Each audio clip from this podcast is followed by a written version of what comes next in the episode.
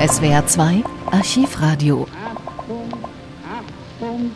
In den zwei Wochen nach der Reaktorkatastrophe von Tschernobyl war die Verunsicherung groß. Was kann die Giftwolke anrichten? Es wurde davor gewarnt, bei Regen rauszugehen oder Kinder im Sandkasten spielen zu lassen. Auch Salat und Blattgemüse sollten lieber nicht gegessen werden. Und dann war ja gerade Spargelzeit. Darf der Spargel geerntet und verkauft werden? Am 6. Mai 1986 brachte der Südwestfunk eine Live-Sendung aus Schifferstadt, in der Hörerinnen und Hörer solche Fragen stellen konnten. Es gibt ja mittlerweile jedes Mal nach den Nachrichten in unseren Sendungen ganz klare, gezielte Informationen für die Bürger in unserem Land. Und trotzdem gibt es immer noch eine Flut von Fragen, insbesondere von den Landwirten, die hier sind. Fragen, die mit Sicherheit dann, hoffe ich, der Professor Römer auch beantworten kann. Eine Frage aus dem Zuschauerraum. Ja, das Hauptproblem für uns liegt an und für sich darin, was äh, geschieht mit der Ware, die nachfolgend nicht verkauft werden kann, weil der Verbraucher total verunsichert ist. Denn äh, die Probleme unserer Betriebe sind ohnehin in den letzten Jahren immer mehr angestiegen und der derzeitige Stand der Betriebe durch diese Misere die als Katastrophe zu bezeichnen ist für jeden Betrieb, lässt für manche Betriebe sogar die äh, Probleme so weit kommen, dass sie schließen müssen auf ewig. Ja, Herr Staatssekretär Römer, wird es eine Entschädigung geben?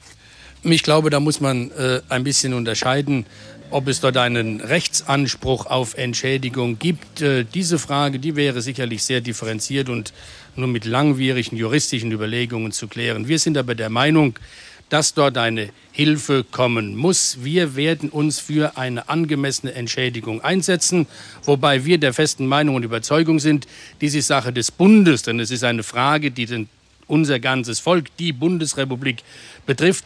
Ich darf dazu sagen, weil das natürlich unsere Landwirte auch interessiert, die Landesregierung überlegt, ob wir gegebenenfalls dort in Vorlage für den Bund gehen sollen, damit unsere Landwirte möglichst bald dann auch Geld in die Hand bekommen, weil wir natürlich schon wissen, was diese Einnahmeausfälle im Moment für unsere Landwirte bedeuten. Wir haben heute Morgen in der Sendung Guten Morgen aus Mainz eine kleine Anrufaktion gemacht. Die Hörer konnten dort anrufen und wir bitten jetzt den Kollegen Wolfhard Klein, der die Fragen der Hörer entgegengenommen hat, auch einmal zusammenzufassen, welches dort die Hauptanliegen waren. Ja, es ging wohl. Wir hatten eine Stunde lang die Telefone offen. Es gab über 70 Anrufe in dieser Stunde. Äh, es ging wohl in erster Linie mal um den Garten. Spielen wir doch mal eine Frage einer Gartenbesitzerin ein. Ich habe im Garten schon fast alles gesät. Und Kohlpflanzen habe ich auch schon vor ein paar Tagen gesetzt. Kann man das dann nachher noch ernten oder muss ich alles wieder jetzt umgraben? Tja, Professor Fuchs. Also wenn es jetzt frisch gesät ist, dann gehen wir davon aus, dass die Radioaktivität nicht in die Pflanze eingegangen ist, äh, sodass man hier wachsen lassen kann. Gut, dann hier haben wir die nächste. Hier muss ich allerdings den Vorbehalt machen. Hier ist die Wissenschaft nicht so, dass sie nun eine ganz einheitliche Meinung entwickelt hat. Also Gut. warten wir noch ab mit dem Umflügen. Haben wir den nächsten Anrufer hier. Geht um Spargel. Wir haben in Mainz ein kleines Lebensmittelgeschäft und hatten mit einem Ingelheimer Spargelanbauer vereinbart, dass wir heute Spargel kaufen, der gestern gestochen ist. Können wir das unbedenklich tun und vor allen Dingen können wir unbedenklich die Spargel verkaufen? Professor Fuchs. Der Spargel kann verkauft werden. Warum? Äh, Weil es ein unterirdisches Gewächs ist oder warum? Weil es ein unterirdisch wachsendes, äh, ein unterirdisches Gewächs ist und äh, von daher eben keine Kontamination, keine Belastung mit Radionukliden zu erwarten ist. Wolfhard Klein, ich gehe da gerade mal dazwischen mit einer Frage. Ich habe das nämlich eben hier gehört. Haben Sie hier schon Spargel gestochen? Jawohl, auch äh, bei uns gibt es also ziemlich Spargel und äh, unsere Erzeuger sind immer noch der Meinung, dass die Spargel auch verwendet und verkauft werden können. Aber können sie auch verkaufen? Jawohl, sie sagen das. Aber bis zum jetzigen Zeitpunkt war auch der Erzeuger oder auch der Verbraucher war ja noch im Ungewissen. Und wenn ich jetzt als Vorstand des Obst- und Gemüsegroßmarktes vielleicht noch einen Satz dazu erwähnen darf.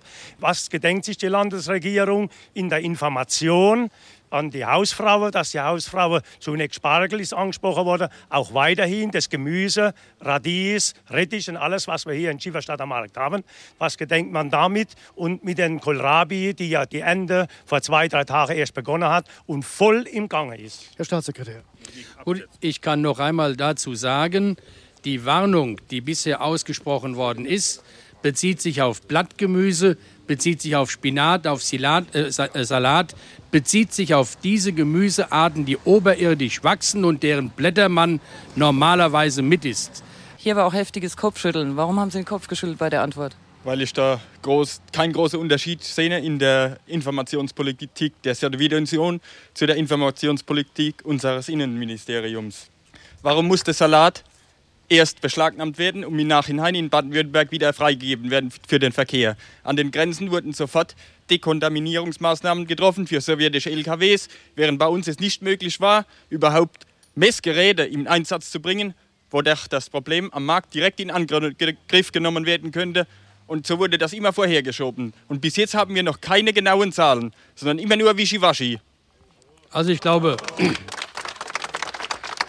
der Applaus galt nicht Ihnen, Herr Staatssekretär, aber jetzt sind Sie dran. Ja, ich verstehe, ich verstehe sehr wohl Ihren Unmut. Aber lassen Sie mich eins ganz deutlich sagen. Es gibt einen gewaltigen Unterschied zwischen der Informationspolitik, die wir betreiben, und der Informationspolitik äh, der Russen.